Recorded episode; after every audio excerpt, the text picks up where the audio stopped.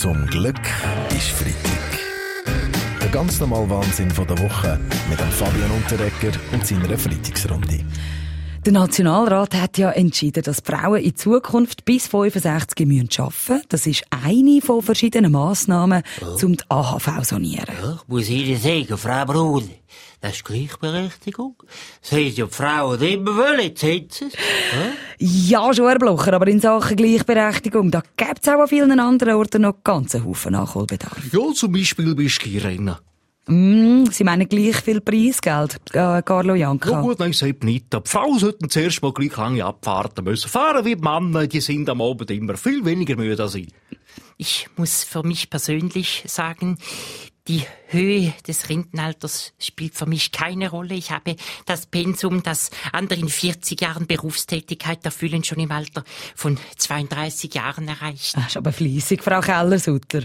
Ein anderer Entscheid, der im Parlament zu reden gibt, betrifft den Strassenverkehr. Ab ja. dem 1. Juli müssen äh, alle Elektroautos künstliche Geräusche machen, dass man sie hört. Ja, ja, wir von den Grünen fordern, dass das Geräusch von seltenen Tierarten, zum Beispiel Brunstrüfe vom Schwarznasenschaf, vom Wiederhopf, vom, vom Hubentauchli, da gibt es auf unseren Autobahnen endlich mehr Biodiversität. Sorry, Bastian, aber wenn die schwachbrünstigen Elektrogömpel etwas nötig haben, dann ist ein knackig knackigen Sound von Stromgitarre und nicht so weichschnäbelige Quake, verstehst du? Auch ein interessanter Vorschlag, Chris von Rohr. An was für einen Sound hätten Sie denn so gedacht? Ist doch so klar, für, ein, für einen Strassenverkehr gibt's nichts Besseres als unser Krokusalbum aus den fucking 80er Jahren. Metal Rendezvous, verstehst du? Yes! Da ist er weg. Zum Glück ist Freitag mit dem Fabian Unterreger. Alle Folgen auch online als Podcast auf srf3.ch. Zum Glück ist Fußball. Der ganz normale Wahnsinn mit dem Fabian Unterrecker und seiner Fußballrunde. Heute ist nicht nur Freitag, heute ist zum Glück auch Fußball. Während der Fußball-EM trifft sich unsere prominente Runde nach allen wichtigen Matches auch unter der Woche. Ja gut, das ist kein Problem, solange wir nicht mehr sind als 30 äh, Personen. Sind wir nicht, Herr Berse, weil eigentlich kommt ja nur der Fabian Unterreger. Äh, schauen Sie dann das Spiel von der Schweiz, Herr Berse? Aber selbstverständlich. Ich habe zum äh, Fernseher einfach einen Mindestabstand von anderthalb Metern.